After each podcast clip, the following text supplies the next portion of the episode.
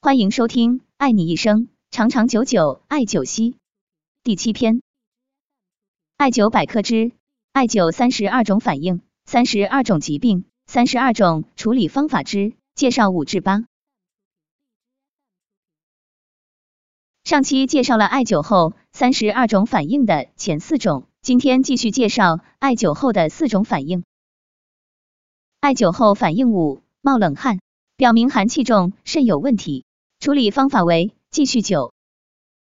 艾灸后反应六：手心、鱼际、百会、涌泉冒凉风，说明体内瘀有寒气。处理方法为继续灸。艾灸后反应七：关节冒凉风，表明关节内有寒气，容易患关节炎。